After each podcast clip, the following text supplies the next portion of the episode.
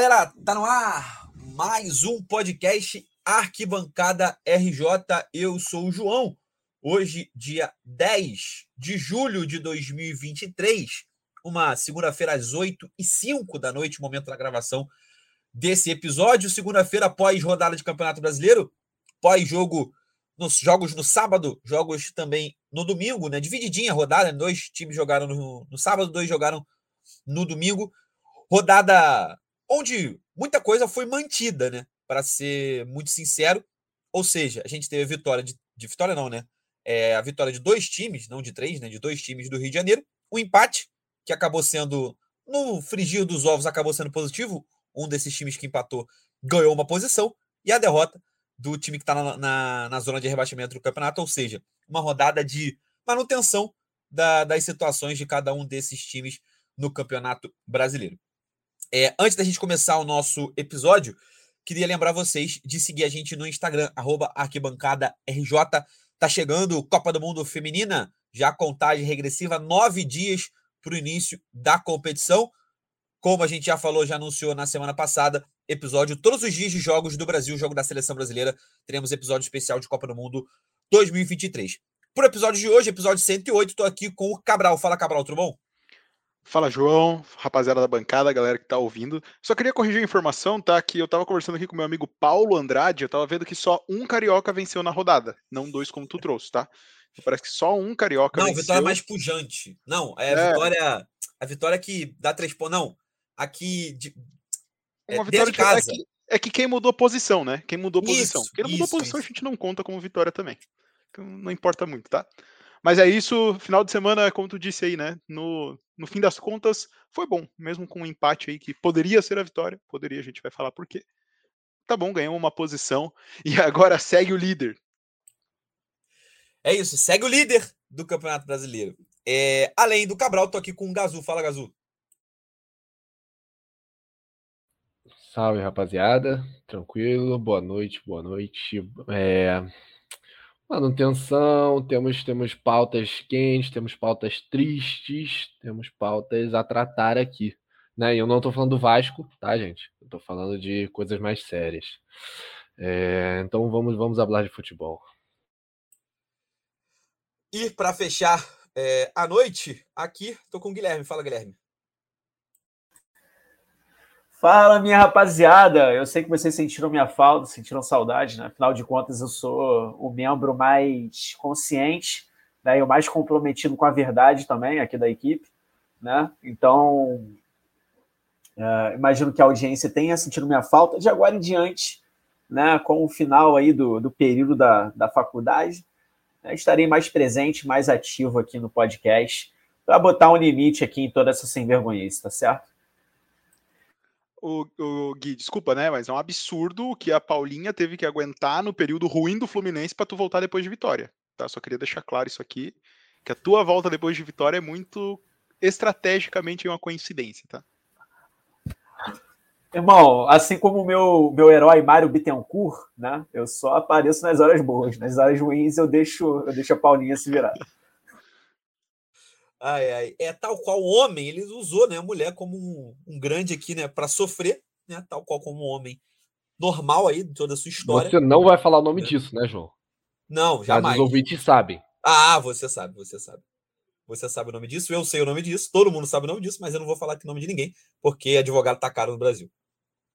É, dito isso, vamos, vamos começar a nossa pauta, assim como a gente tem feito nas últimas semanas, começando pela Copa do Mundo feminina, né? Nos últimos ajustes aí na Copa do Mundo, inclusive o Brasil já tinha chegado na semana passada, já tinha chegado à Austrália, onde vai fazer a sua, a sua primeira fase. Hoje, data marcou a chegada da seleção favorita, né? Os Estados Unidos chegou lá na, na Austrália também, jogará a sua primeira fase também em território australiano e chegou hoje.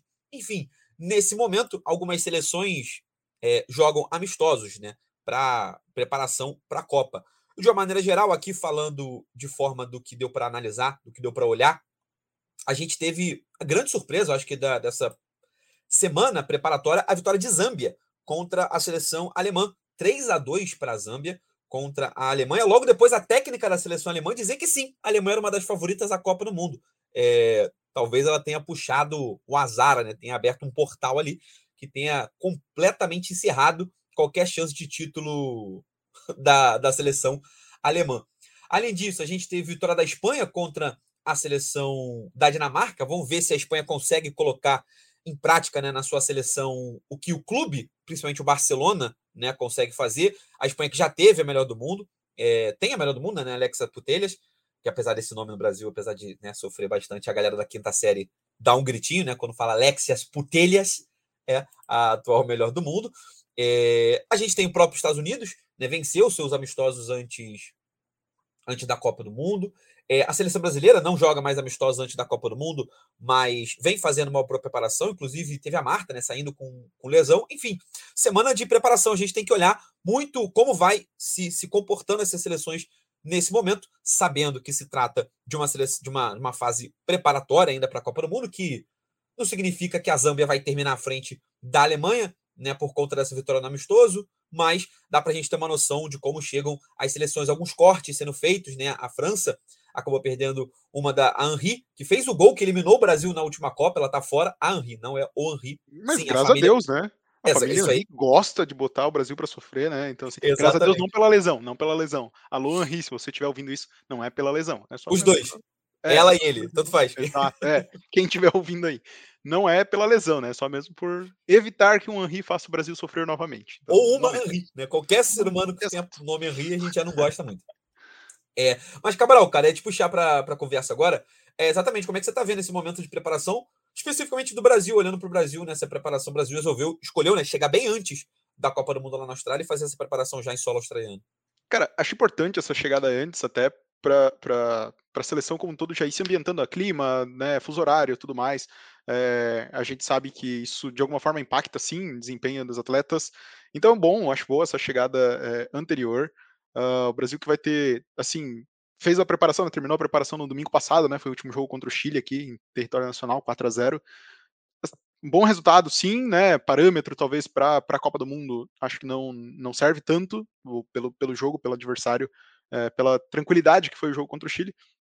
A chegada antes acho bastante importante para dar tempo para a Pia, novamente, para dar tempo de ambientação com o local é, eh, para fazer uma boa Copa do Mundo.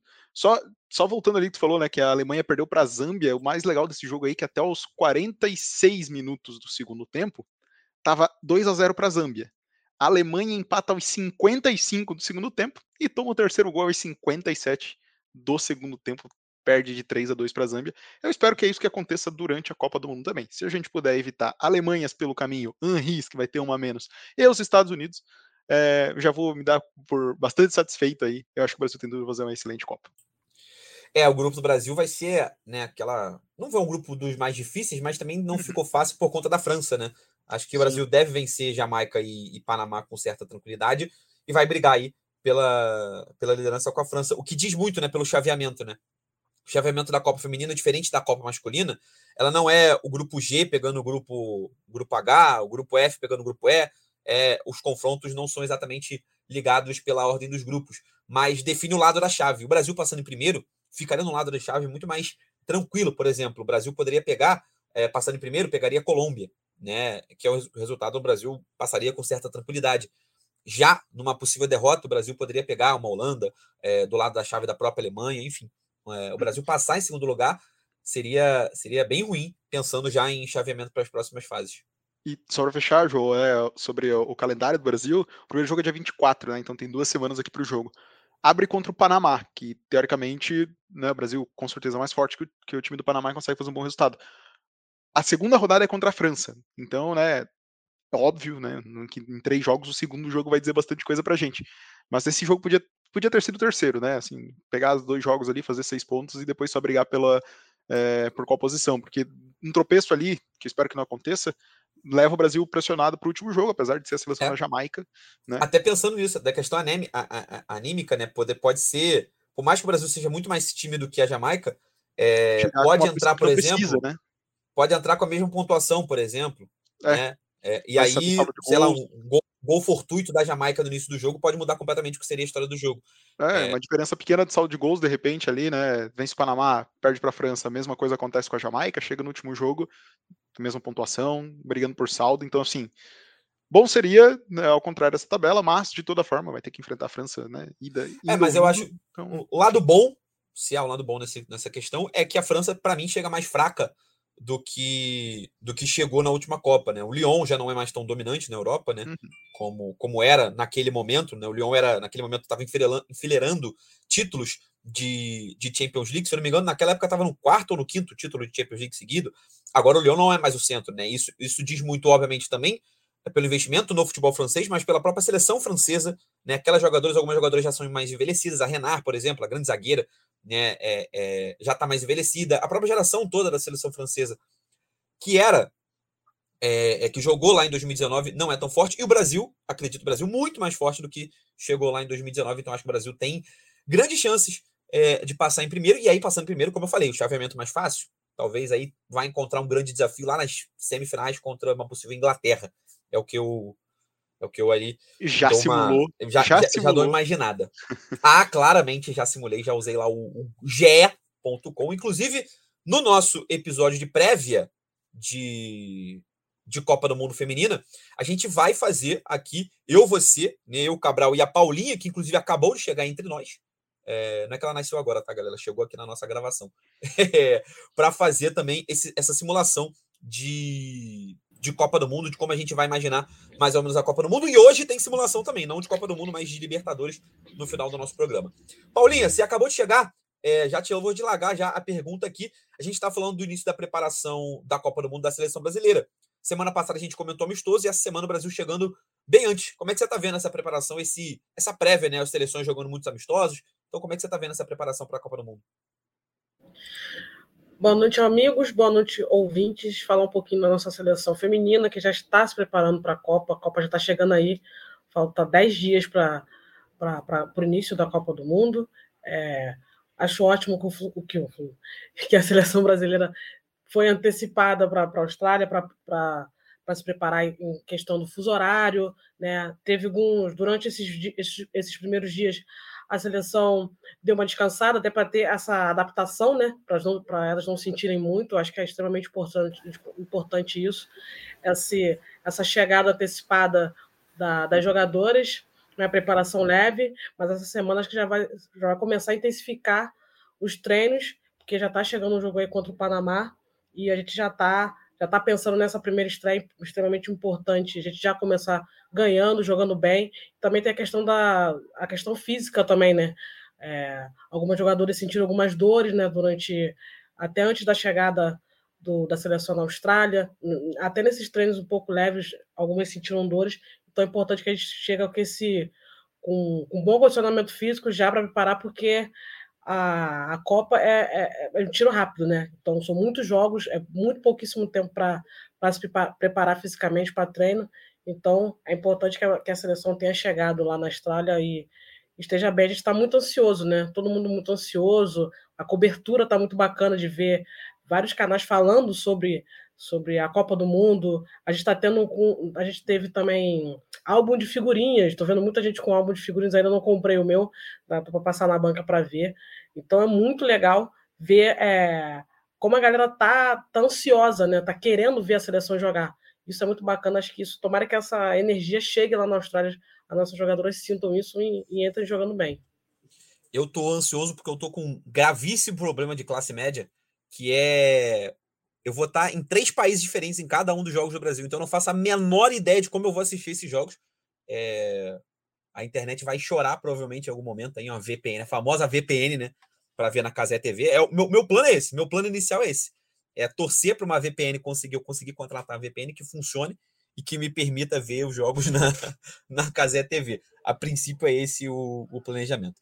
E os jogos aí... são cedo, né? Lembrando que os jogos então, são cedo. de Brasília, né? É, às sete aqui, acho que o jogo é às sete ou oito. Às sete ou oito. Só não conta o spoiler pra gente, por favor, do resultado dos jogos, tá? por favor. Não, com certeza, eu vou estar na frente. Eu não vou, vou ficar, vou, vou assistir, Os horários. No grupo, tu fica quieto. Não, claro, nem, gente... nem falo nada. Cada um vai sofrer a sua.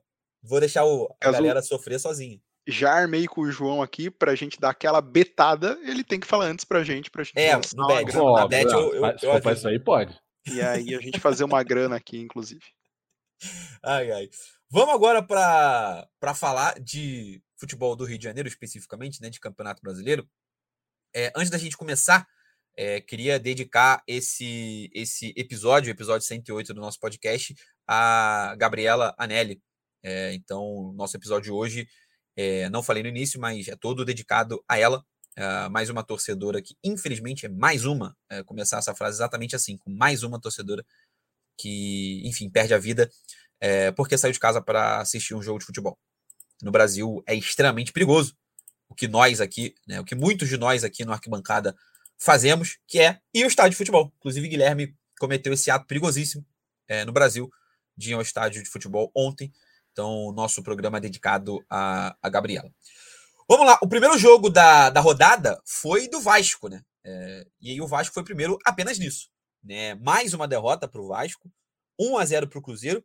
É, eu achei um baita de um golaço tá, do, do Felipe Machado. Não achei falha, quer dizer, falha, é, achei frango, né? Falha acabou sendo do Léo Jardim. Mas, enfim, mais uma derrota para o Vasco. É, pronunciamento oficial de, de Paulo Brax, de Luiz Melo. Muita coisa sendo envolvida. O Vasco pode ter a chegada aí do Gustavo Alfaro, o técnico argentino, enfim. Cabral, é, o Vasco da Gama, né? Muita, muita coisa acontece, mas a Vasco da Gama. se mantém lá, né? Vasco da Gama. É, simplesmente, né? Cara, é, pô, depois dei uma olhada no que foi o jogo, né? Eu assisti o, o, segundo tempo do jogo e consegui depois ver os melhores momentos do primeiro. Incrível, porque o Vasco, em algum momento, ele teve a chance de fazer os seus gols. Né? Ele teve a chance no primeiro tempo com o Peck, teve no segundo tempo com o mesmo Peck, é, inclusive da, com, com o lançamento do Serginho, que eu não achei uma estreia horrorosa. Né? Ser, grande Serginho Macedônia. É, mas claro, tem que esperar. Sobre o gol, cara, putz, eu achei falha. Para mim é, aquele negócio: todo gol, uma falta daquela distância, um chute do meio-campo, é, sempre será falha do goleiro. Não frango, mas falha. Posicionamento, ele demora muito para reagir. Eu tava vendo depois, como sempre, assisto as reações do Casemiro aos melhores momentos. É, toda vez que o Vasco perde, quando ganha, não. Uh, o que quanto... são poucas ocasiões, né? Exatamente, tem poucos vídeos assim. O... É por isso que o, que o Casemiro tá com tanta audiência. Exatamente. o Casemiro tá rico. É, o quanto o Léo Jardim demora para sair da bola. Ele sai depois que a bola passa muito da barreira, daí ele. Opa, a bola vai chegar aqui. Entendeu? Aquele gol ali não, não dá pra tomar. Mas infelizmente, assim, cara, o Vasco investiu mais de 100 milhões de reais no time esse ano para a escalação ser um time genérico de FIFA. Se tu olhar a escalação do Vasco, parece aqueles times que o FIFA gerou automático, botou uns nomes lá, e aquele ali é o time do Vasco é triste para o torcedor vascaíno, com toda certeza, é, começar a assistir um jogo e isso vai piorando no decorrer dos 90 minutos, né? Só deixa cada vez mais triste. E, cara, e aí tu vê os cinco jogos que faltam, né? Seis jogos que faltam, cinco para terminar o primeiro turno. Me arrisco a dizer que se o Vasco fizer três pontos nesses últimos cinco jogos do primeiro turno, a torcida já pode comemorar. Porque o grande lance é, não, o Vasco tá com nove pontos, o primeiro fora da zona tá com 13. Duas vitórias aí, Porra, o Vasco tá lá, irmão. Vai tirar duas vitórias do Vasco da onde? Fez duas da no onde campeonato. você imagina o Vasco ter duas vitórias? Esse é o problema, exatamente. O problema tá aí. Tá? E só pedrada, Porque né? Você não vê. Só pedrada. Só pedrada. vai pegar o Atlético. Vai pegar o Atlético Paranaense, né? Agora. Mas... Curitiba deu duas vitórias ficou fora. Mas aí Paulinha, o Vasco vai fazer duas, duas vitórias com a sequência que tá. Convenhamos. Pro 19, qualquer jogo é pedrada, né? Assim, mas é... é que o egoísta pegar... Júnior não quis ir jogar no Vasco, três rodadinhas, que o Casé pediu para ele. Não o Casé fez a. Sério, o cara não tá fazendo nada em casa, não quis. Pra salvar o Vasco, entendeu? Porra, de vacilão, de bobeira, pra ele ir lá jogar é uma peladinha, porra. Esse vídeo é sensacional. Quando? Quando, Casé? Esse ano? Não, esse ano não, irmão. Semana que vem já. Porque tu acha que o Vasco vai tirar ponto de Atlético para, de Atlético Paranaense, de Corinthians, do Grêmio, acho muito difícil. E animicamente a situação pode ficar pior, né? Porque não joga essa semana, porque o jogo do, do América foi adiado. E aí pode, sei lá, Bahia vence, pode ficar a seis, cinco, seis pontos para sair da zona de baixo. Beleza, vai ter um jogo a menos, mas pro ânimo isso, para quem olha a tabela. Irmão, animicamente o time do Vasco não, não existe, né? Assim, é, tá sendo cada vez mais comum o Léo Pelé, né, dando entrevista no pós-jogo tu, tu chega a ficar com pena. Você olha para a cara dele, você pode até não ser biólogo, mas você identifica que há um, um ser em profundo sofrimento, sabe? É, e que só não chora porque tem que manter uma certa aparência, mas a lágrima tá ali, ó. E só tá não lá, chora por pressão do machismo na sociedade brasileira. Pois é, pois é. Que, né? que poderia entender se, se a, que ele chorasse. Se a nossa masculinidade, no geral, fosse mais saudável, o Léo Pelé teria chorado já umas cinco rodadas atrás. Não, mas aí é que tá é estranho, porque qualquer homem que entende o mínimo de futebol ia olhar para ele chorando e ia falar: É, irmão, tô ligado. Eu tô tá contigo. foda. eu, entendo, eu entendo a sua dor, meu amigo. E ele ainda, jogou machucado, né? Ainda jogou machucado o último jogo, né? Ainda tem isso. O cara tava improvisado. se esforçando, jogando improvisado, machucado, e o danado do time perdeu. Tipo, não esboçou nenhum momento reação. Até esboçou um pouquinho, um pouquinho de reação, mas aí o Cruzeiro foi lá, meteu o gol e acabou com tudo. E é, o psicológico também tá, tá ajudando o Vasco a se afundar ainda mais. Você vê pela a gente falou do Léo Pelé agora, mas, cara, você vê a entrevista dos outros jogadores, é visivelmente que os caras estão abalados. Então, até um fator psicológico. Os caras estão mal de ver o time nessa situação. E mais, mais uma rodada é, sem previsão de, de vir um técnico, para mim isso também é, é, é absurdo, de, não ter um técnico, de não falar nada do tipo de, de, de quem vai é, vir. Va... As notícias de hoje é que o Vasco está próximo, né? Próximo não, né? Mas o Gustavo Alfaro, ex-técnico do Boca Juniors, teria, teria recebido uma proposta e se interessado estaria estudando o elenco do Vasco da Gama. Que esse é o grande problema, né? Inclusive, ele está estudando o elenco do Vasco da Gama para decidir se vem. Aí o Vasco, errou. Aí o Vasco errou. Então não vem. Não vem, não vem. Entendeu? Cara, eu acho é sensacional porque ele não, o Vasco... o Barbieri mas aí, tipo assim, assim que fecharam a porta na cara do Barbieri, eles devem ter olhado para vamos ver agora a fila de quem quer treinar o Vasco. E olharam e não tinha ninguém. Eles falaram, Roger Machado, Eita, Rogério Barbieri. Poderiam ter o Rogério, né? Mas o Rogério foi, o Rogério negou. Rogério e quem Rogério negou? Foi o técnico? Foi Rogério e? Eu não lembro agora. Tem outro nome. Teve, teve outro nome que foi negado. Ramon Dias? Não, não tô lembrando agora. Não, não tô lembrando agora. Mas foram, foram dois nomes. A primeira e a segunda opção do Vasco, da diretoria do Vasco, foi negado é, o anúncio. É, e vou citar o Casimiro mais uma vez, tá? Quando o Gustavo Alfaro pediu, isso eu vi na live do Casimiro, quando o Gustavo Alfaro pediu para ver o elenco do Vasco, para decidir, era pro Vasco trucar e falar: não, ué, não confia no teu trabalho, irmão? Vai ver elenco pra cá de quê? tu não é o bom? faltou essa sagacidade para Paulo Brax. Eu, só para fechar assim, eu acho que a situação do Vasco se resume bem, com todo respeito ao atleta Léo Pelé. Mas no momento que o Léo Pelé é o jogador referência do time do Vasco da Gama, eu acho que isso diz muito sobre o Vasco nesse ano. O Léo é um jogador que sai do São Paulo com a torcida dando graças a Deus, novamente, com todo respeito ao, ao, ao, à pessoa Léo Pelé. Mas o atleta Léo Pelé é um jogador ok, e no momento que ele é a referência do time do Vasco da Gama, mas só quero fazer uma defesa a ele aqui, né? Ele disse que a torcida podia cobrar o jogador do Vasco a partir do jogo contra o Inter. Ele não referiu só qual era o turno, né? Pode ser de repente no segundo turno a partida contra o Inter e a partir dali aí sim os jogadores do Vasco serem cobrados. Vamos esperar. Vamos esperar aí que tem de repente aí mais umas 15 é. rodadas. Pô, mas é que tá, eu acho que quando chegar esse outro jogo contra o Inter, já tá rebaixado. Mas ele prometeu. Ele prometeu. Essa pegada, né? Então, promessa, o projeto promessa. dele é esse, Gazu. É, porra, é, é ah, a cobrança a partir da Série B, pô. Você tá Na esquecendo que ele é da base do Fluminense, irmão. Ele tá porra, no grande plano. Na Série B, o, o, o, Vasco vai nadar de braçada, filho. A caravela vai decolar. Esquece. E falar pra, e falar pra vocês, até esse time que tá aí até na, na Série B ia passar muito perrengue. De você pegar alguns jogos da Série B, tem uns times A pergunta que fica é essa. A, é o questionamento que... é esse Hoje, Vasco ou Vila Nova? Eu apostei no Vila Nova. Novo Horizontino. Ah, Novo Horizontino, Novo Horizontino também, que tá ali, o... tá ali pra, pra brigando pra, pra, subir. Jogo pegado, hein? Criciúma mais duas rodadas tá passando o Vasco na tabela, gente. Peraí. Bem jogadinho, é, é. mais duas rodadas do mas, Criciúma. Mas, mas o, o, o, o bizarro, cara, é que a gente tá zoando, obviamente, mas olhando pro lado sério, minimamente, como isso, como essa situação no Vasco, ela vai se retroalimentando, né? A gente brincou, obviamente, o Gustavo Afaro faz o básico, né? Quando você é convocado, quando você é chamado para ser técnico de algum time, você faz o quê? Você fala, pô, vou olhar esse elenco para ver se esse elenco tem minimamente as peças para eu conseguir colocar o meu trabalho. Não tô nem falando de qualidade, não, tá? Eu acho que ele tá olhando, não tá olhando só qualidade, porque ele vai olhar a tabela, ele sabe que ele tá pegando o 19 no Campeonato Brasileiro. Mas eu acho que ele tá olhando mais característica, tipo assim, porra, não, será que tem um cara que o porra do estilo de jogo que eu gosto, de caralho, porra, enfim. Ele tá olhando isso.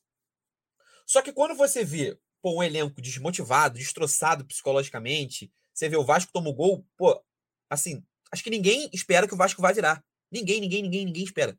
Nem o torcedor mais otimista do Vasco espera que o Vasco vai virar. É, tomou um gol, pô, acabou. Isso se reflete na torcida, inclusive. Você vê a torcida do Vasco, é, ainda mais agora com a internet, com essa moda dos, dos reacts, você vê, né, o quanto os caras que fazem o react ao vivo, é, o Vasco tomou gol, acabou. A, a, o react vai, porra, vira um grande velório, né? Vira um grande velório. É, e aí isso se retroalimenta, porque o Vasco não contrata, porque os jogadores não querem ir pro Vasco, porque não tem técnico. Então não sabe se vai poder jogar lá.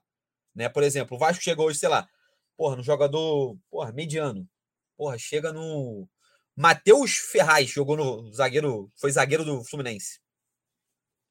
Chega para ele e fala: pô, Matheus, vem jogar aqui no Vasco. O cara, pô, não sei. O, o, quem é o técnico? Ele gosta de um zagueiro do meu estilo? Pô, não sei, irmão, a gente tá sem técnico. Porra, viado, já valeu. E aí chega pro técnico: pô, técnico, Rogério, venha treinar aqui no meu time. Não, beleza, mas vocês vão trazer quem para essa janela para eu, eu entender como é que vai ficar o elenco? Pô, então, Rogério, a gente vai trazer o Serginho Macedônia, é, Michael God of Zaga, e é isso aí. Gary vai, Medel. E Gary Medel. Tá ligado? Gary. Que porra. Que era, para você ter noção, o Vidal era o meio-campista bom do Chile, para você ver como tá. O Medel é o ruim do meio-campo do Chile. O que esperar disso? Pô, a gente tá sondando o Lucas Prato com 37 anos na cabeça. Tá ligado? É isso. Aí você, porra, se retroalimenta, vira uma situação de merda, onde, porra, não há cenário nesse momento, né? Teria que acontecer algum colosso pro Vasco é, brigar pelo rebaixamento, como alguns próprios torcedores estão dizendo, né? Hoje o Vasco não está brigando pelo rebaixamento. O Vasco está entregue ao rebaixamento, completamente entregue ao rebaixamento, apesar de só, entre aspas, quatro pontos para sair da zona de, de rebaixamento. É, seguindo aí, o segundo jogo do sábado, é, envolvendo os clubes do Rio de Janeiro, foi do Flamengo. Flamengo e Palmeiras, um a um lá no Allianz Parque. É, resultado que, em termos de posição na tabela, o Flamengo acabou ganhando uma posição, mas aumentou a diferença para o líder, Botafogo. Agora a distância o, o, o, para o Botafogo está de 10 pontos nesse momento. Nunca foi tão grande. É, nunca, ninguém nunca tirou, obviamente, como nunca foi tão grande, ninguém nunca tirou uma distância desse tamanho. É... Gazu, vou te perguntar. Já está no momento do Flamengo olhar para o Brasileirão e falar: é, mais um ano que não vai dar, vamos focar nas Copas? De jeito maneira alguma. Meu time é o time da, da mágica, entendeu? Da, do místico, entendeu? Do outro plano, sabe? Então a gente gosta dessa vitóriazinha no final. Já disse, já disse isso aqui no podcast, entendeu? A gente não vem para ficar liderando durante 10, 11 rodadas. A gente vem para chegar nas últimas duas, três ali, pega o primeiro lugar, que é o que precisa. Para ganhar, você precisa terminar o campeonato em primeiro.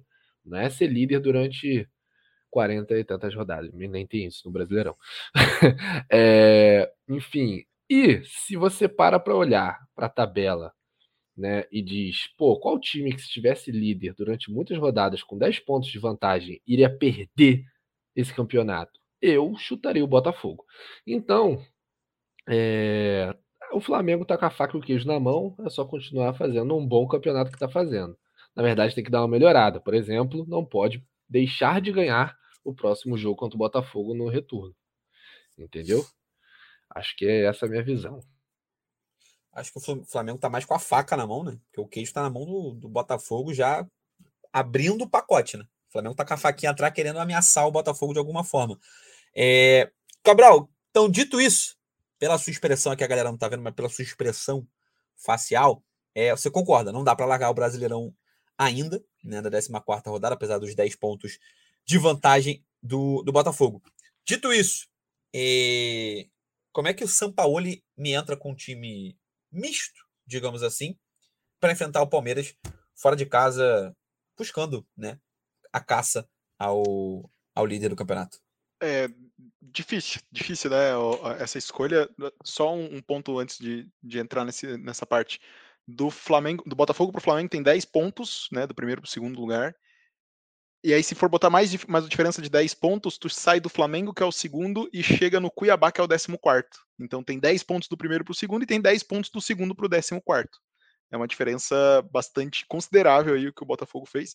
Mas eu tô fechado com, o Gazul, fechadaço. o importa é ser líder na 38 Nas outras, pode levar esse, esse, Pode levar, não tem problema nenhum. Mas vamos lá. Cara, o ele errou e ainda bem que ele tem essa consciência. Gui, você ia falar alguma coisa? Não, eu ia falar que eu tô fechado com o Gazu também, né? Inclusive, se o Flamengo puder priorizar completamente o Brasileirão, esquecer a Libertadores, é, eu acho que seria o ideal, assim, né? Jogar com as reservas na Libertadores de agora em diante. Não, Enfim, eu, sou, eu sou porque... familiarizado com esta competição e com ganhar esta competição, entendeu? Eu já vivi isso duas vezes, então já quero viver uma terceira, entendeu? É, mas fique tranquilo quanto a isso.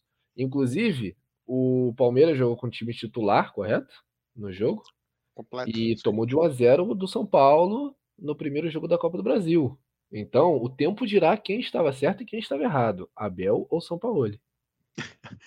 É, é o ponto, e assim, o, o São Paulo ele fala na entrevista que ele errou, né? Ele fala que, pô, errei, tentei espelhar a formação do Palmeiras, não deu certo, o primeiro tempo do Palmeiras foi muito bom. Mas vou dizer, eu não, não sei se não deu certo simplesmente porque ele tentou essa formação, né, espelhada, ou se foi o fato dele botar no banco o Everton Ribeiro e o Arrascaeta. Talvez o problema não foi a formação, mas foi o problema de não ter, de repente, um, os dois meias é, principais do time hoje durante o, o primeiro tempo. Uh, até, inclusive, ouso dizer que se não fosse a falha, que para mim foi falha do Thiago Maia no, no gol do Palmeiras, o Flamengo sairia do primeiro tempo com um empate. Né? O Matheus Cunha, quero aqui dizer que abemos um goleiro, não quero me precipitar, mas agora já foi. Mas o Matheus Cunha é, realmente assumiu a vaga de uma forma segura, tranquila. Tinha né, uma desconfiança no começo, óbvio, né? Por, por ser garoto, ainda vai ter oscilações, normal é, pelo trauma de Hugo Neneca, talvez também. Por ser, por ser um goleiro do São Paulo, nos últimos anos do São Paulo. Não... É, exatamente. mas assim, veio e veio bem, mas enfim, né, um erro do Thiago Maia, ele acabou sofrendo 1 a 0 mas ainda assim saiu com chance de ter de, de, de sair do primeiro tempo empatado, né? Teve acho que duas chances para mim ali que são bem bem marcantes assim, a do Cebolinha, na pequena área que ele joga do outro lado da, da, do estádio, inclusive, deve ter botado aquela bola para fora do estádio. E tem uma outra chance que passa desapercebido, que é um cruzamento do Gerson e o Pedro, ao invés de finalizar, ele tenta dominar. Não sei se vocês lembram desse momento no jogo, que, pô, ele pode vir chegar de cabeça e fazer, né, tentar fazer o gol, que ainda tinha o Everton, mas ele tenta dominar uma bola, não entendi o porquê, mas beleza. E o próprio lance do Cebolinha é, vem de uma chance do Pedro, né? O rebote é de uma é, chance do Pedro, mesmo. poderia tentar de primeira, né? É, isso mesmo. Então, assim, falar... beleza. Pode falar, Gazu. Não, falar sobre esse jovem aí, Cebola, também, que já não estou suportando mais este rapaz. Um vazio de ideia, sabe? A bola cai no pé dele, eu já sei que ou a, o, o lance de ataque acabou, minimamente, ou a bola vai ser recuada. Agora, progredir é que não progride. Entendeu? Se quisesse ir com o Vidal para o Atlético, portas abertas, na minha opinião. Eu ainda, eu ainda sigo com calma com o nosso líder de assistências na temporada. Sigo porque o nosso glorioso unicórnio Bruno Henrique novamente aparentemente se lesionou. Então pode ficar também. por enquanto. Agora, recuperando o rapaz, tchau. Sabe também quem custou 74 milhões de reais, era líder de assistência com nome de, no diminutivo, né? Então, eu tô segurando aqui para não chamá-lo de Vitinho 2.0, mas, mas segurarei um Vitinho pouco. Vitinho era melhor. É, aqui tem, eu já, eu já lanço também. essa polêmica é. que nem, nem deve ser polêmica, entendeu? Vitinho no campeonato carioca jogava. Mas assim, aí no segundo tempo ele corrigiu, né? O que, que significa corrigir? Botar Everton Ribeiro e Arrascaeta pro jogo. Estreia do Luiz Araújo como titular, tá? Não achei. Vi um pessoal dizendo, ah, não é. presta. É. Cara, no primeiro jogo dele, é. tentou alguma coisa, beleza, sim. Não, não dá para tirar nada ali. É. Rapaz esforçado, vamos ver com o que, que vem. Não fez vergonha nem fez mérito, né? É. Cara, eu, é, você comentou que a questão foi mais do, do Everton e do Arrasca, cara. Então, eu tendo a discordar por um, por um princípio de que quando ele fez algumas alterações é, no esquema, quando você tira Everton e Arrascaeta, mais do que tirar Everton É óbvio que no simples você vai olhar, porra, quem é melhor? Everton Ribeiro, Arrascaeta ou Luiz Araújo e Cebolinha? Caralho, né? Ninguém precisa que fazer essa avaliação. Acho que ela é muito tranquila de ser feita. Então, obviamente, só por isso o Flamengo já perde, sim. Mas eu acho que se ele mantém o estilo de jogo do Flamengo, que é o quê? Que é um time do Flamengo de ficar com mais posse de bola, é um time que vai rondar a área do, do, do adversário. Né? Por exemplo, no primeiro tempo, o Flamengo teve 45% de posse de bola. Tá? Quando o Everton Ribeira, Ribeiro entra, é, o Flamengo sobe para 69% de posse de bola. Quando a Rascaeta entra, o Flamengo vai para 75% de posse de bola. Isso se diz muito também pela característica, do, pela qualidade dos jogadores, sim. Everton e, e, e são craques de bola. Mas muito também pela característica. Quando você joga, bota o Flamengo para jogar com dois pontos abertos, você está dizendo que a gente tem que jogar acelerado o tempo todo. E foi isso que o Flamengo tentou fazer. E essa não é a característica do Flamengo. Mas... Dos jogadores de uma maneira geral, do sistema que vem funcionando. E, inclusive, olhando para as características individuais dos jogadores. O Flamengo não está acostumado a jogar nessa velocidade o tempo todo. Né? Muito menos com um dos pontas sendo um cara que acabou de chegar, que ainda não está entrosado. Sim. Então, se o Flamengo, por exemplo, fosse com um dos pontos, ah, em vez do, do seu Luiz Araújo, fosse o Matheus França no lugar dele e o Cebolinha continuasse, eu acho que o Flamengo iria sofrer menos no primeiro tempo. Ou se fosse o Vitor Hugo ali no meio-campo, ou se fosse até Vitor Hugo e Matheus França, sem Cebolinha e Luiz Araújo, não vamos jogar com pontas, vamos jogar com Matheus França e Luiz Araújo fazendo essa função. Acho que o Flamengo, pelas características dos jogadores, de ficar mais com a bola, de estar mais acostumado, de estar mais é, confortável a esse estilo de jogo, talvez não fosse sofrer no, no primeiro tempo como sofreu. É eu acho que quando ele tira os dois e mantém no jogo Gerson, eu entendo o fato de o Arrascaeta não ter começado e concordo com o Sampaoli, porque é uma sequência de Atlético Paranaense, Palmeiras, Atlético Paranaense e Fluminense. O Arrascaeta não vai jogar os quatro jogos 90 minutos, perfeito, tá? É, então, assim, faz sentido poupar o Arrascaeta? Faz. O que eu acho, por que, que eu acho que ele errou em não começar, por exemplo, com o Everton Ribeiro na do Gerson? Não tô nem falando em, em tirar alguns dos pontos. Porque o Gerson com ele tá jogando com meia esquerda. E tu pode perceber que, por vezes no jogo, quando tá Ever, é, Cebolinha, Everton Cebolinha, Gerson e a passagem do Ayrton Lucas, ficam os três acumulados no mesmo espaço de, do campo ali. Se ele traz, por exemplo, o Everton Ribeiro na do, na do Gerson, faz o Everton Ribeiro fazer a armação do time, um pouco mais centralizado, e deixa o Everton Cebolinha junto com o Ayrton Lucas ser essa, esse corredor no lado esquerdo. Quando ele tá sem os dois, né, quando ele não tá com Cebolinha e com o Luiz Araújo, né, que ele joga daí Rascaeta e Everton Ribeiro, é natural que o Gerson caia mais pela esquerda, mas com os três caindo pela esquerda e sem a construção no meio, eu acho que foi aí que o Flamengo perdeu muito da posse de bola. Alô Sampaoli pode mandar uma DM, eu te explico o que tu fez de errado um pouco melhor.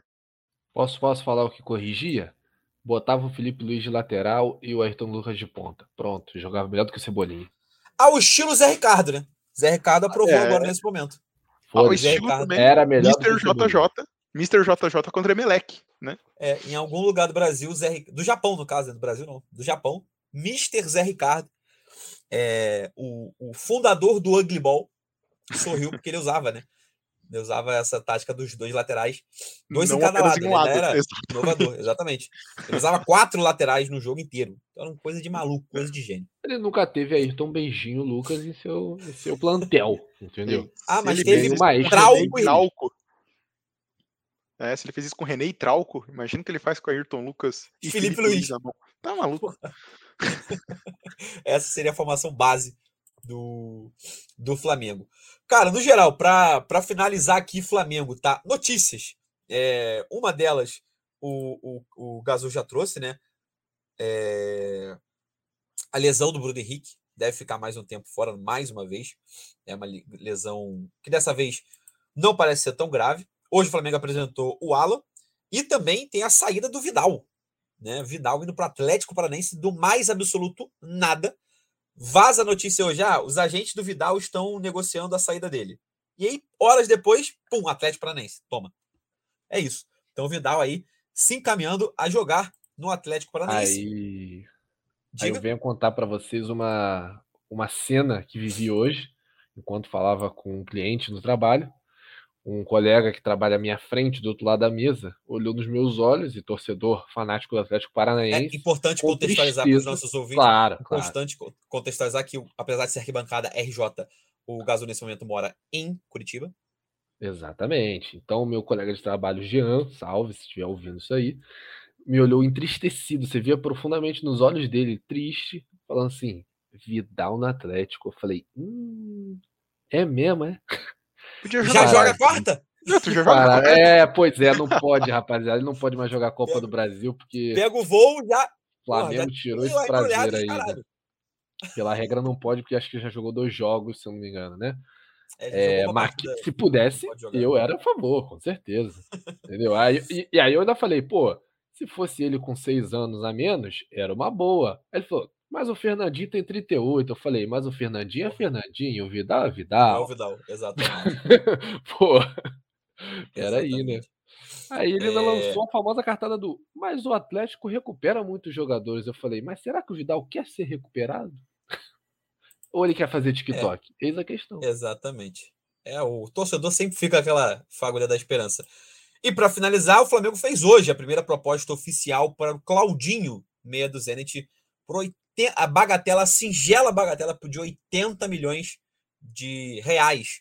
O Flamengo tentando a contratação do Claudinho, que eu acho que vai ser negada, tá? Eu acho que vai ser negada, acho que o Flamengo vai, vai ter que jogar lá para casa das centenas para o Zenit começar a se interessar pelo, pelo negócio. É porque quando, quando ele comprou o Claudinho do Bragantino, pagou exatamente 15 milhões de euros, só que na cotação na época era 92 milhões de reais.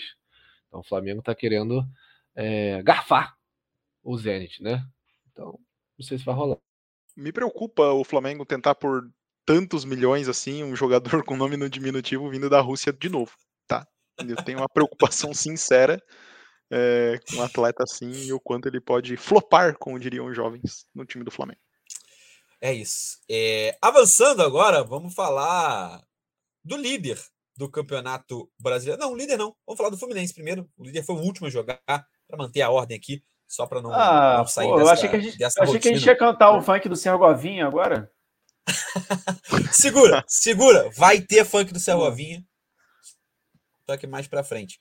É, Fluminense meus camaradas Gui e, e Paulinha, é, Fluminense voltou a vencer mais, mais uma vez, né? Vence no Campeonato Brasileiro, volta ao G4. Se não foi uma partida de gala, foi uma partida para pelo menos dar uma amenizada nos bastidores tricolores, muito por conta da má fase do clube e pelo anúncio de Fernando Diniz, técnico da seleção brasileira. Paulinha, como é que você vê isso? É, é, não fui ao jogo ontem, né, mas assisti de casa e o relato de alguns amigos que estavam na arquibancada ontem foi na hora do, do anúncio do Diniz no início do jogo, antes de começar o jogo, muitas vaias, no final a galera estava aplaudindo, que é o que acontece, que a gente é maluco, a gente é torcedor, a gente é maluco, a gente vai vaiar, mas depois ganhou, e é isso, ganhou, clima de paz, né, tá tudo normal, tudo tranquilo, a gente, Diniz, te amamos, fica para sempre, Tirando o Gui, o Gui acho que não quer isso. Mas uma partida boa do Fluminense ontem. É, a escalação me surpreendeu. É, ele ter entrado com Cano e com Lelê. Ainda acho o Nenê meio caneludo. É, não, enfim, para mim não deveria ter vindo para o Fluminense, então não gosto dele. Acho que joga mal, às vezes se, posiciona, se, se posiciona muito mal. É, mas ontem a gente tem que destacar a partida do Martinelli, que era um menino que estava sendo muito criticado na torcida, a galera estava pegando muito do pé dele, mas fez uma ótima partida ontem, se consagrou com o gol. E também o André. Cara, o, o que o André joga é absurdo. O cara arma a jogada, volta para marcar, rouba a bola. É absurdo o que, que o André vem jogando pelo Fluminense. É, garoto novo e, enfim, acho que não fica muito no Fluminense, infelizmente não vai ficar muito aqui, apesar de ter esse contrato longo, mas sempre fico com receio de qualquer momento algum time vir levar ele. É, mas o que joga esse moleque é absurdo. E o Marcelo ontem ter jogado, ter jogado o jogo inteiro, que a gente não viu desde a chegada dele, e jogou muito bem. A gente vale destacar isso também, uma boa jogada. E uma coisa que eu percebi ontem no time do Fluminense era uma coisa que eu não via nos, não vi nos outros jogos, que era vontade. Vontade e determinação de jogar e de ganhar. Eu acho que foi muito nisso também. A gente teve dois desfalques importantes no time, que é o, o Ganso e o Arias, não jogaram ontem. Então, o Fluminense foi com garra e foi com vontade. Então, acho que isso também foi, foi um fator determinante para a gente atacar bastante. A gente pressionou, pressionava o Inter na, na saída de bola deles, então o Inter acabou sendo anulado ali, é, foi pego de surpresa. O Fluminense é, atacou muito, foi mais agressivo acabou que fez os, os, os gols no, no, primeiro tempo e chegou no segundo tempo conseguiu administrar. E o Inter também não conseguiu chegar, não conseguiu marcar. É, o time do Fluminense é, se defendeu muito bem e o, time, e o Inter acabou que não, de, é, não conseguiu demonstrar agressividade nenhuma e a gente derrubou. Eles estavam 10 jogos, se eu não me engano, é, sem perder. E o Fluminense tirou a invencibilidade deles ontem, jogando muito bem.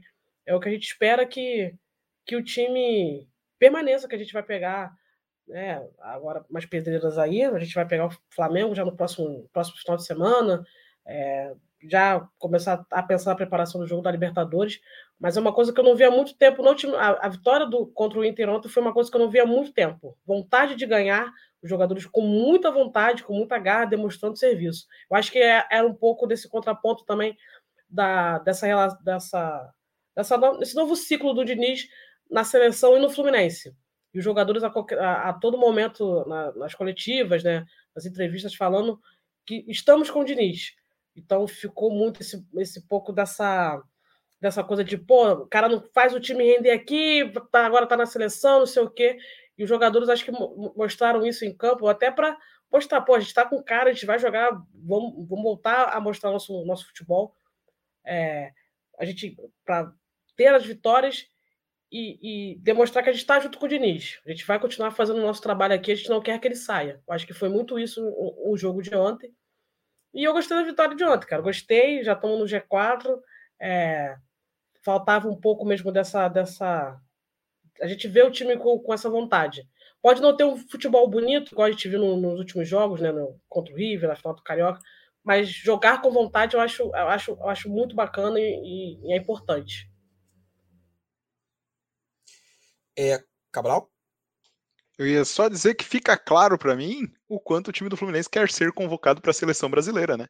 Na primeira oportunidade é de demonstrar trabalho para o novo treinador, os caras jogaram com vontade de botar assim, ó, mereço uma vaguinha lá, hein, professor, não esquece de mim. Até o Cano meteu gol, quer ir para a seleção também. Quer ir também, pô. Quer ir também, não tenho dúvida. Mas, inclusive. desculpa, na seleção o Richardson é o 9, não dá pro Cano.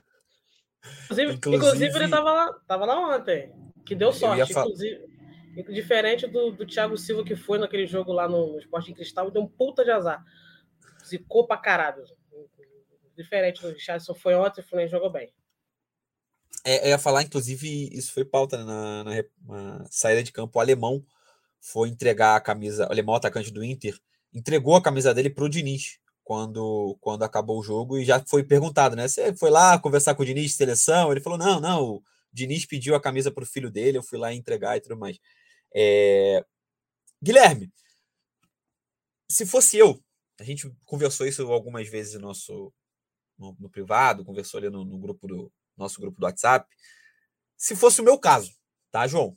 Técnico do meu time, tá? O, no momento o Sampaoli chegasse, ó, vou treinar a seleção argentina e o Flamengo ao mesmo tempo.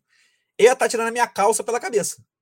Puto, da, porra, muito puto, não importa se o Flamengo tá em segundo, em primeiro, não importa. Ela tá muito puto. É, e vi que você compartilhou desse sentimento até ontem. É, mudou? Como é que tá esse, essa cabecinha desse torcedor tricolor ao ver que nesse momento você compartilha o seu técnico é, com a seleção brasileira? Cara, é, torcedor não tem que ser coerente. Torcedor, torcedor é torcedor. Né? Torcedor ele tem todo o direito de ser passional. Né? Desde que não cometa nenhum crime, tá tudo liberado. É, e acho. É, desde que não cometa nenhum crime, né? nenhum ato ilícito, tudo certo. Mas. Eu acho que o contrato do torcedor com o Diniz é muito claro, né? É, cara, dá teu jeito, né? Me entrega o resultado, me entrega as vitórias. Me entregou as vitórias, está tudo bem, você pode fazer o que você quiser na seleção. Né? Para mim, pouco importa. É, agora, é uma faca de dois gumes, né? Porque se o, quando o, se o resultado negativo vier, né? Ou se tiver uma nova sequência de resultados negativos, fudeu também, né? Porque aí, ah, não tá focando no, no time, não tá focando na, tá com foco na seleção, etc, etc, né? Eu vi a, a entrevista do Diniz no pós-jogo, cara, e assim, eu fiquei com a impressão de que a intenção dele é ficar no Fluminense até o final do ano, né? O contrato dele com o Fluminense, salvo engano, é de dois anos. Né? É... Me parece que, na real, a ideia dele é ficar esse ano só. Né? Algo tipo assim, pô, não quero deixar a diretoria na mão, não quero deixar os caras na mão, quero encerrar a temporada aqui no Fluminense, né? A gente tem uma Libertadores aí pela frente, etc, etc. É... Mas, assim, eu, eu, eu, eu, vejo muito ele na, nas entrevistas falando assim: ah, não, esse ano eu nunca pensaria em largar o Fluminense, né? Esse ano eu não saio do Fluminense. Esse ano. É muito esse ano, né? Sendo que o contrato do cara vai até o final do ano que vem. Então, parece que. Parece que na cabeça dele, porra, quero, quero ir com esse time aí até o final desse ano, porque. Porque eu não quero deixar os, os meninos, né? Meninos, no caso, os jogadores na mão.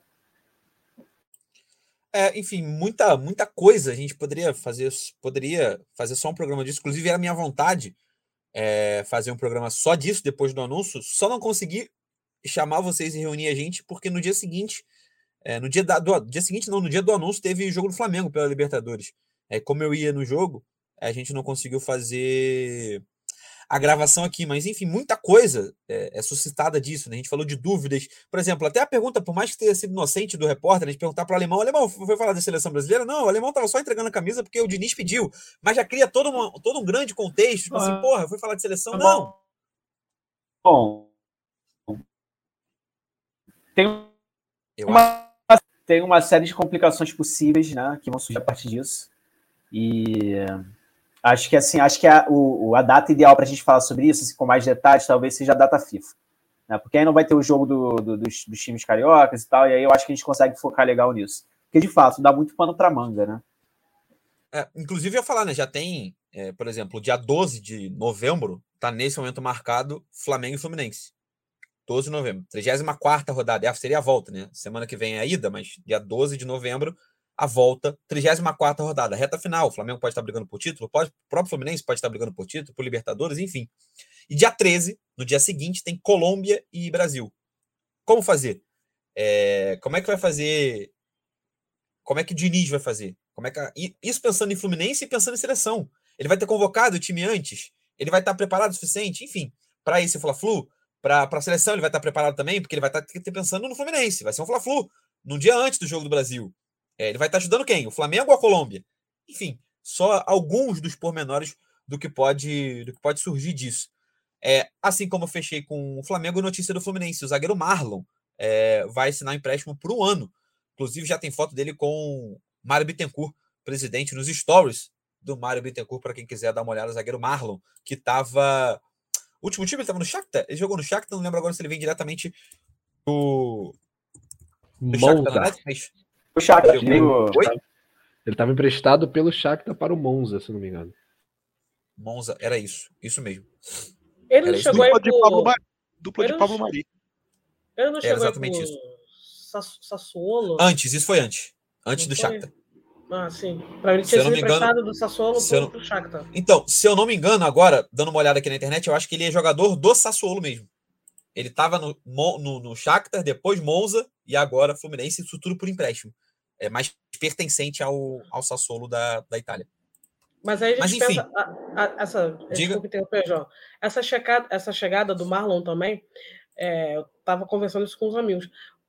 Ele estava em dúvida se viria para cá, porque ele queria ainda ficar um, um pouco tempo mais jogando na ali pela Europa e, e acho que talvez a entrada do a chegada do, do Diniz na CBF talvez tenha mudado isso, né? Acho que, pô, você ter o técnico da seleção ali para te treinando, pode.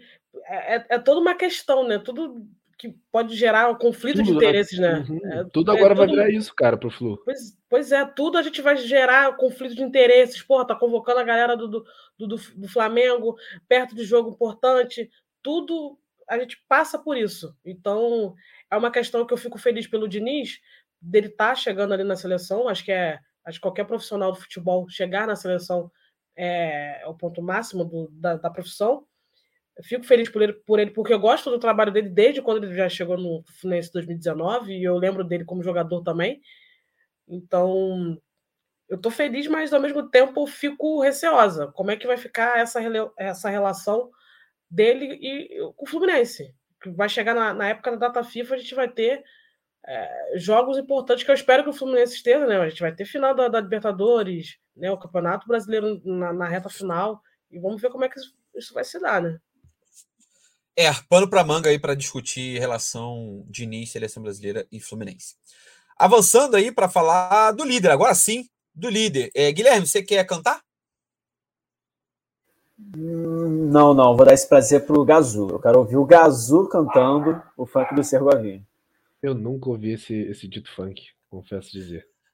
Ah, o, o, lado ruim de morar em, em Curitiba é, é que a vida a é triste, né? soberba, né? A soberba, ela não me deixa consumir conteúdos de outros times, entendeu? É difícil. Eu abro a minha Não, é que a vida em Curitiba é uma merda. A grande verdade é que a vida em Curitiba é uma merda. Meu irmão, é não gosto mais chuva, A cidade brother, é triste. Chuva, a cidade é, é cinza. Frio. A cidade é um caralho. É uma merda viver em Curitiba. Essa é a grande Daqui verdade. A duas Ninguém vai fazer um grau aqui, entendeu? Caralho, essa é a grande verdade. Um forte abraço aos nossos ouvintes de Curitiba. Um forte abraço a todos vocês. Mas todos eles também pensam a mesma coisa, a única. A única, pessoa legal, a única pessoa legal de Curitiba é o Gazu, cara. De resto, todo mundo. Porra, e nem é tão legal assim, é ele. Nem sempre, né? Nem sempre. De vez em é quando ele é legal. De vez em quando é. Ouvinte de Curitiba, um abraço. Ok, nós amamos vocês. Peço é perdão aí pelo. Peço perdão aí pelo comportamento de uns e outros, né? É, mas é isso. É, é, isso que acontece quando eu fico muito tempo longe. Né? Esse programa precisa de mim. A culpa é minha. Ai, a culpa ai. é minha. Eu peço desculpa a vocês. Mas o Segovinha joga a bola. É, vai driblar você também. Digo, dito isso, é, Cabral, líder do campeonato, 10 pontos, melhor campanha da história do Campeonato Brasileiro em pontos corridos na 14 rodada. É, a gente aqui passou pela fase do Botafogo. Olha, nossa, olha o Botafogo. Três jogos, três vitórias. Quatro jogos, quatro vitórias. Olha o Botafogo. Ah, não, o Botafogo daqui a pouco vai cair. Nossa, assim como o nosso amigo Azul disse, não, se tem um time que poderia perder, é o Botafogo. A grande questão é qual indício o Botafogo dá de que vai dar esse mole? Pô, lá no começo do campeonato a gente falava, né? O Botafogo tá jogando dentro dos seus limites muito bem. E era isso, o Botafogo dominava o jogo dentro daquilo que sabia fazer, né? Não era tanto ainda um jogo vistoso quanto hoje está sendo. E hoje o Botafogo está numa fase onde ele joga bem, ganha, joga o jogo, ganha, é amassado pelo outro time, ganha. Amassado no sentido de ontem o Grêmio foi superior ao Botafogo durante a partida. Teve chances. E parou no melhor jogador do Campeonato Brasileiro até aqui, que para muitos é Tiquinho Soares, para esse que vos fala é Lucas Perry. Pegou muito de novo. Pegou pra muito mim. de novo. Agora você trouxe uma grande dúvida, hein? realmente é uma, um grande debate. É, o, o Lucas Perry, para mim, é o grande responsável por fazer o, o, Botafogo ser líder do Campeonato Brasileiro. Se eu não estou enganado, sete gols sofridos no campeonato. Depois eu confirmo aqui, mas. Em apenas é cinco jogos. O Botafogo sofreu gols em apenas cinco jogos de 14. O Botafogo tem Cara, 11 jogos sem sofrer gols. Nove. Nove. É nove. Matemática é legal agora. Que a gente está, né? Matemática tá legal. Nove. Crianças, nove mais quatro, nove mais cinco é 14. 9 mais é, 5 mais 11 dá 16. Eu errei. Siga aí. Lembrando que a maioria aqui é de humanas, por isso que a gente. Exatamente, exatamente. É sempre bom ressaltar que a gente aqui é todo mundo de humanas. Geógrafo, geógrafo. então, assim, é, para ir, o, o, a campanha do Botafogo passa, chega até aqui, é, e por conta de Lucas Perry. Claro, o, Lu, o Luizito. O Tiquinho Soares lá no ataque, né, tá fazendo a diferença também mas o Botafogo não depende somente dele. A gente já viu em outros jogos, como este, contra o Grêmio, o Eduardo decidindo, né, o Carlos Alberto decidindo. É, contra o Vasco, o primeiro gol também não foi do Tiquinho Soares. Luiz Henrique. Luiz, Luiz Henrique. Henrique. Boa, em tabela com o Tiquinho Soares. É, então, assim, para mim, o grande nome do Botafogo até aqui é Lucas Perry, né? E o quanto o time não sentiu, aparentemente, a saída do, do Luiz Castro. É um time que consegue manter o estilo de jogo novamente, né? Dentro das, das características que o elenco tem. É, cara, difícil, como tu disse, né? Trazer um indício de que o Botafogo pode daqui a pouco vacilar, porque é aquele negócio assim: ah, o Botafogo toma muito gol, ganha, mas toma muito gol. Não. O Botafogo tomou gol em cinco jogos e tomou sete gols. Ah, não, então o Botafogo faz poucos gols. Não, o Botafogo tem 20 e. Tomou nove, que a gente falou. Tomou perdão, 7 que a gente falou, né? Tá, então fez 24. 24 gols. Não é um time que faz pouco gols. Não é um time que toma muito, muitos gols. É um time que mantém Quarto a sua característica. É, entra jogo, entra jogador, não é um elenco assim que a gente olha e diz, nossa, esse aqui é tal jogador. Não, mas é um elenco que entra e sai e mantém o nível, né? Não, não, não tem uma discrepância tão grande, apesar de serem jogadores, alguns para né, a grande maioria, desconhecidos, mas são jogadores que entram e cumprem o papel em campo. Então, assim, difícil pensar no indício que vejo, que eu, onde eu vejo o Botafogo tropeçando, a não ser que, para mim, o maior indício que eu não sabia e vi hoje, tá, João? A última rodada, o Botafogo jogará no Beira Rio contra o Internacional. Com Cuesta na zaga, tá? E o Flamengo jogará no Morumbi contra o São Paulo. Para mim, esse é o maior indício de que o Botafogo perderá o título pós-jogada do Cuesta e o Tiquinho Soares impedido, possivelmente, fazendo o, o gol da 41 vitória. 41 anos depois. Nesse caso, 28. Então, assim, esse é o único indício que eu achei até agora, porque em campo tá muito difícil de pensar é. em como o Botafogo vai perder esse título. Para falar da, do tamanho da campanha do, do Botafogo nesse, nesse momento, tá? É, o jogador com maior número de participação de gols é o Tiquinho Soares, 14 participações em gols. É, o jogador com maior número de passes decisivos no campeonato é o Eduardo, 21. O maior número de jogadores, o maior número de ações defensivas corretas de um zagueiro, de um defensor, é o Adrielson, com 136. É... O Botafogo é o time com mais vitórias no campeonato, 12. É um dos times que menos perdeu, junto com o Bragantino e Palmeiras, perderam só duas vezes. Botafogo tem o melhor aproveitamento como mandante, 100% em casa. Tem o melhor desempenho como visitante, 71% como visitante. E o segundo lugar, que é o Cruzeiro, tem 57. Então é 57 contra 71. É um absurdo. É, aproveitamento contra o G6, tá? Ou seja, confrontos entre os times dos, dos seis primeiros, tá? Ou seja, contra a elite do futebol brasileiro nesse momento. O Botafogo tem 100% de aproveitamento contra os seis primeiros colocados no Campeonato Brasileiro. É um pouco tá. difícil porque você está fazendo uma comparação com a elite, incluindo o Flamengo de Vitor Pereira, que não era nem um pouco elite. não, que Vitor Pereira, tá maluco? O Vitor Pereira saiu. Do... São Paulo, a primeira rodada já não era Vitor Pereira. Não ah, foi o primeiro aqui. jogo do São Paulo, não foi? Foi o primeiro jogo. Não, o primeiro jogo não foi o segundo, foi o terceiro jogo do São Paulo. Já era São Paulo. Muitos resquícios de Vitor Pereira ainda, na minha opinião. Não tem. Não, mas aí você tá querendo ser clubista aqui, porra, safado. Ah, ah o Fluminense, eu, né? o Fluminense, ah, Vitor Pereira. O Fluminense de Vitor Pereira. O Palmeiras de Vitor Pereira. O Grêmio de Vitor Pereira. Todos eles assistiram os jogos de Vitor ah. Pereira, mas aí. e, e ainda. Não vou falar nada. Ele derrubou teu argumento. Mão, ele derrubou teu argumento, conversaram, João. entendeu? Não tem, não tem. Ele acabou contigo, João.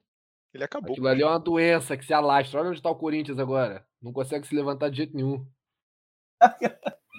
Ai, ai, ai. Seguindo, Botafogo tem a melhor defesa do campeonato. É, nove jogos sem sofrer gols. É o time que mais chuta, tá? É, é que mais recebe chutes para sofrer um gol. Em média, 20 chutes. O adversário precisa chutar 20 vezes para fazer um gol no Botafogo, em média. É, tem o melhor saldo de gols. É o time que mais converte chances claras de gol.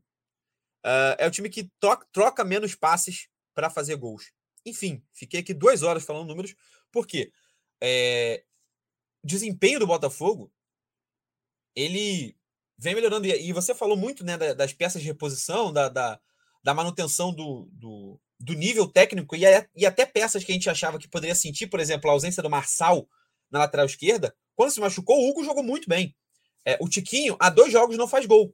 Mas o reserva dele, que vem entrando, que agora é o Carlos, Carlos, Carlos Alberto, fez dois gols né? Fez o segundo gol contra o Vasco, fez o segundo gol contra o Grêmio. Talvez seja o cara para ser um plano B, ok, né? A gente tem o Segovinha, não à toa ganhou funk, não à toa ganhou música, porque apesar de parecer uma criança de 14 anos, é, é um cara que entra no segundo tempo e desequilibra as partidas. É, ele não tem a força física que o Júnior Santos tem no primeiro tempo, mas ele consegue ter a velocidade e o drible, que o Júnior Santos não vem demonstrando em algumas partidas recentemente. Então acho que o Botafogo vem conseguindo encontrar é, esse equilíbrio como você falou, acho que não sentiu a, a, a saída do, do Luiz Castro. Vamos ver se o Bruno Lage, agora já, já apresentado, né, mas já anunciado, é, vai manter. Eu acho que se ele for minimamente inteligente, ele chegar, irmão, galera, ó, tá, tem isso aí que vocês estão fazendo? Só segue, só vai. Só vai, vamos aí, vamos seguir, mesma coisa. Fiz que eu sou o Luiz Carlos, me chama de Luiz se vocês quiserem, tá? E a gente segue aqui e tá tudo certo, beleza? Não vamos mudar absolutamente nada, porque 10 pontos, cara, é muita coisa no campeonato de pontos corridos, no campeonato que está tão equilibrado como você falou. Né? São 10 pontos do líder, do primeiro para o segundo, mas são 10 pontos do segundo para o décimo quarto. Tá? Irmão, então, pro Botafogo, pro Botafogo deixar esse título escapar, o Botafogo tem que virar uma mistura de Arsenal com Borussia, com Atlético de Madrid E Roma. Né? E Roma, exatamente. Internacional. Internacional. E o próprio Inter do... Nesse... E o São Paulo não pode entrar aí, não, Vasco da Gama? E o São Paulo Mas da Gama briga pelo título quando, irmão? O Vasco nem briga pelo título. Mas é que... Tá doidão, porra? Mas é que tem a tradição de serviço, né? Então, ah, não, mas, tá isso, mas isso lá em 2006, o Cabral. Ele já. Porra. Cabral não, o Gazu. Eles já superaram. Ah, o Botafogo foi campeão o quê? 95? Eles já superaram foi, essa tradição. Aí, então, é mais Não, estamos falando. A pauta, a pauta nesses, nesses 10 segundos agora, é Vasco da Gama. O Vasco. Agora... O Vasco já superou a tradição de serviço, né? Do vice de novo, não. e agora está na tradição do rebaixamento. Não, e vamos, vamos ser sinceros aqui também. Vamos ser honestos com o Vasco. Vamos ser honestos com o Vasco. O Vasco não é cavalo paraguaio. O Vasco é vice. Cavalo paraguaio é outra parada. É, e outra, tudo que o torcedor vascaíno queria hoje era que essa fama de vice voltasse. Eu tenho certeza. Se agora pro Marcelinho. Porque aí eu, eu estaria brigando, né? Pelo menos eu não estaria. Mas uma coisa ficou é, é, registrada pelo Bruno Formiga, quem que falou isso, né? É...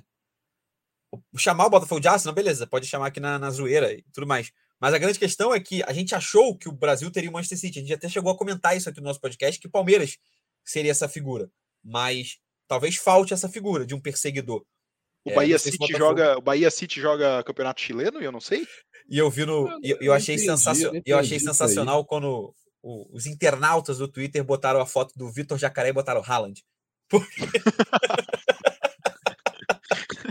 Foi sensacional.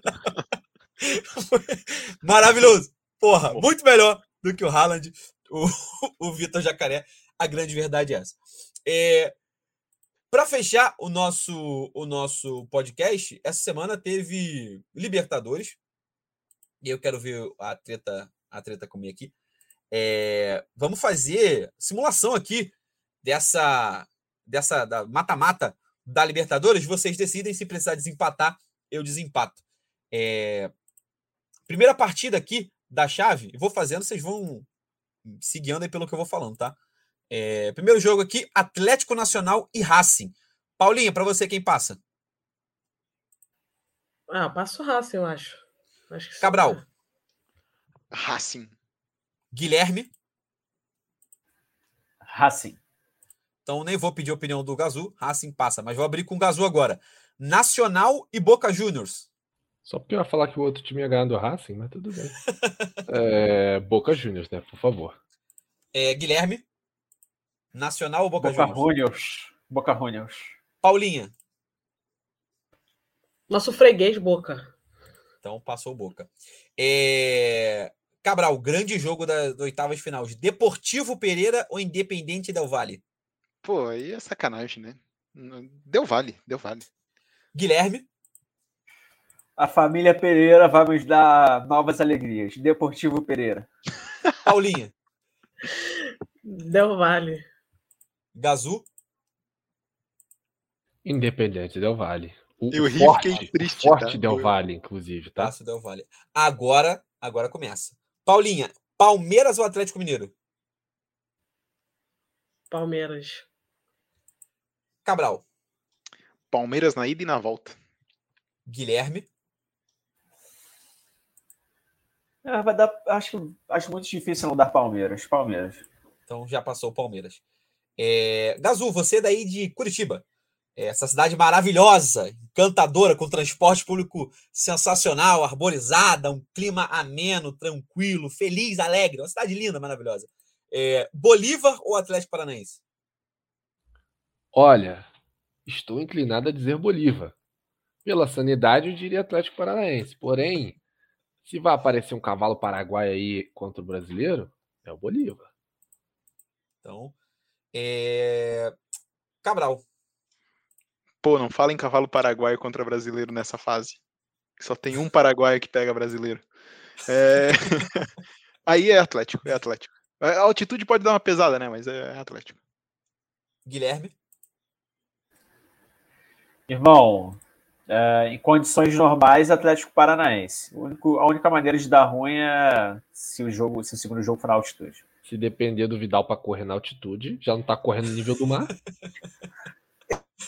Exatamente. Não, Foi isso que eu pensei. Tá? Vidal, é. Fernandinho e Thiago Heleno na altitude. Já passa então o Atlético Paranaense. Paulinha, River Plate ou Internacional? eu estava pensando sobre esse jogo. Acho que passa o, o River. Passa, passa bem até. Guilherme. River Plate. Cabral. River. River. Difícil pensar então. no, no, Inter ganhando esse jogo. Ai, ai, já passa a River. Agora, agora chega na gente. Agora chega no nosso calo. Gazu. É, Argentino Júnior ou Fluminense? Hum. Hum. Acho que, acho que se a seleção brasileira estiver bem, é, o Diniz pode dar um pouquinho de atenção e com um pouquinho de atenção ele já passa de fase. É, Cabral, Fluminense ou Argentino Júnior? Sem maldade é o confronto mais difícil para os brasileiros aí, tá? Tirando um que é um contra o outro, não tenho dúvida que esse. Ah, tem o River, né? Perdão, perdão. Não, mas é, é um confronto absurdamente difícil esse, tá? Não é, não é. Eu vou de Argentino Júnior, sem maldade.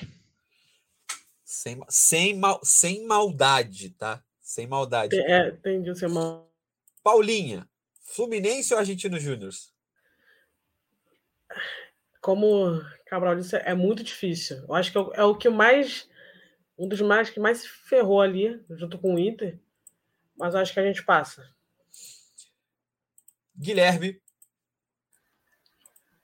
Olha, a vitória de ontem me deu esperanças, mas ainda não me deixou otimista. Para eu ficar otimista, é, a gente precisa ganhar o Fla-Flu do, do, do, próximo domingo. Aí eu, aí eu volto a, ser, a ficar otimista. Dito isso, Argentino Júnior. Por enquanto. Seria genial se você metesse, dito isso, o Fluminense. Eu pensei em meter, mas sei lá. Tô sério hoje. Como hoje tá, como tá empatado, uh, eu acho que acho que passa o Fluminense. Tá? Acho que passa o Fluminense com certa tranquilidade, diria aqui. É... Cabral, Flamengo ou Olímpia? Pode passar o meu voto. É um absurdo falar qualquer outra coisa que não seja ganhar no Paraguai e no Maracanã. É, Paulinha, Flamengo Olímpia? Flamengo. Guilherme, Flamengo Olímpia? Olímpia. sem maldade também, sem maldade. É importante. Não, o meu é, o meu é com maldade mesmo. É, mas... ai, ai. É, Gazu, tô na dúvida. Flamengo Olímpia? Sonoros 7 a 0 no agregado, Flamengo. então é isso. Ah, João, você vai até o final? Não. Vamos parar aqui, tá, galera? Só queria saber essas quatro finais, por quê? que agora Flamengo e Fluminense se enfrentariam. Então, na nossa, na nossa simulação de quartas de final, teria Racing e Boca Juniors, Independente Del Vale enfrentando Palmeiras, Atlético Paranaense e River Plate, Fluminense e Flamengo, Fla-Flu, maior Fla-Flu de todos os tempos. É, não vou deixar para a gente decidir, porque aqui a decisão seria óbvia e clara e cristalina. Somos três flamenguistas contra dois tricolores. É, o clubismo venceria. Então, pararemos por aqui. É, galera, então é isso chegamos a mais um, um, final de episódio. De novo, lembro vocês, ouvintes que chegaram até aqui. Primeiro, muito obrigado a ouvir uma hora e 13 de episódio. Além disso, siga a gente no Instagram, arroba arquibancada RJ, conteúdo diário de futebol carioca, além de conteúdo diário de futebol feminino. Durante a Copa do Mundo também teremos é, toda a repercussão dos Jogos do Brasil e também não só de Jogos do Brasil, como os resultados de maneira geral dos outros jogos. Todo dia vai ter conteúdo. Durante a Copa do Mundo vai ter conteúdo. E durante os dias de jogos do Brasil, episódio aqui para gente falando sobre a seleção brasileira e sobre a Copa do Mundo 2023. Beleza? É, Paulinha, se despede da rapaziada. Bom, a gente falou aqui bastante de futebol, que é o que a gente gosta, é o nosso entretenimento, a gente vive isso. A gente quer que todas as pessoas possam ter o direito de ir para o estádio com com os pais, com os avós, com os filhos, e volta em segurança. A gente precisa debater sobre, sobre a violência nos estádios no Brasil, porque a gente não pode que isso seja natural, uma pessoa ir para o estádio para se divertir e não voltar para casa. Então a gente deseja força para a família da Gabriela, que torcedora do Palmeiras. É, a gente vai lutar porque é inadmissível o que acontece aqui no Brasil, a pessoa que sai para ir para o estádio e acaba não voltando para casa. Então é isso, um abraço, boa semana e também falta pouco para a Copa do Mundo Feminina, vamos acompanhar, tem, vai ter conteúdo aqui na arquibancada. Sigam a gente no, nas nossas redes sociais. É isso, um abraço e saudações tricolores. Guilherme, dá o seu tchau aí. É isso, é isso, né? Sempre que a gente sai de casa, a gente assume o risco, né? Uh, a gente assume o risco de, de não voltar, né? E assumir o risco não é querer que a coisa aconteça, né, senhor Thiago Leifert? Então, tome vergonha nessa sua cara, eu sei que você não vai ouvir isso, né? Mas a minha Ainda despedida bem. é um sonoro vá tomar... É, mas a minha despedida é um sonoro vá tomar no cu, tá? Então, assim, se um dia isso chegar até você, fique sabendo que eu te mandei tomar no cu no dia de hoje, tá? É isso. Valeu, rapaziada. Tamo junto. Gazu. Dizer que se o Tiga Life for processar o Guilherme, eu não estou envolvido com este podcast, tá? Meu nome, por favor, seja removido, tá? E somente do Guilherme seja culpado por essa ofensa. Mas que no fundo diga ali, ó, só para não ser processado, entendeu? Eu não vou dizer nada, mas que concordo. Mas nem tanto. Enfim, boa noite, rapaziada. É, paz nos estádios, paz fora dos estádios também, paz no futebol no geral, né, cara? Porque, pô, acaba com todo o clima de, de qualquer jogo, de qualquer vitória, de qualquer torneio. Enfim, é isso, rapaziada. Salve. Cabral. Pô, mas fica tranquilo que o único que esconde o seu nome aqui é você, Gazu. Ninguém vai processar uma pessoa chamada Gazu. Né? Então pode ficar Perfeito. tranquilo.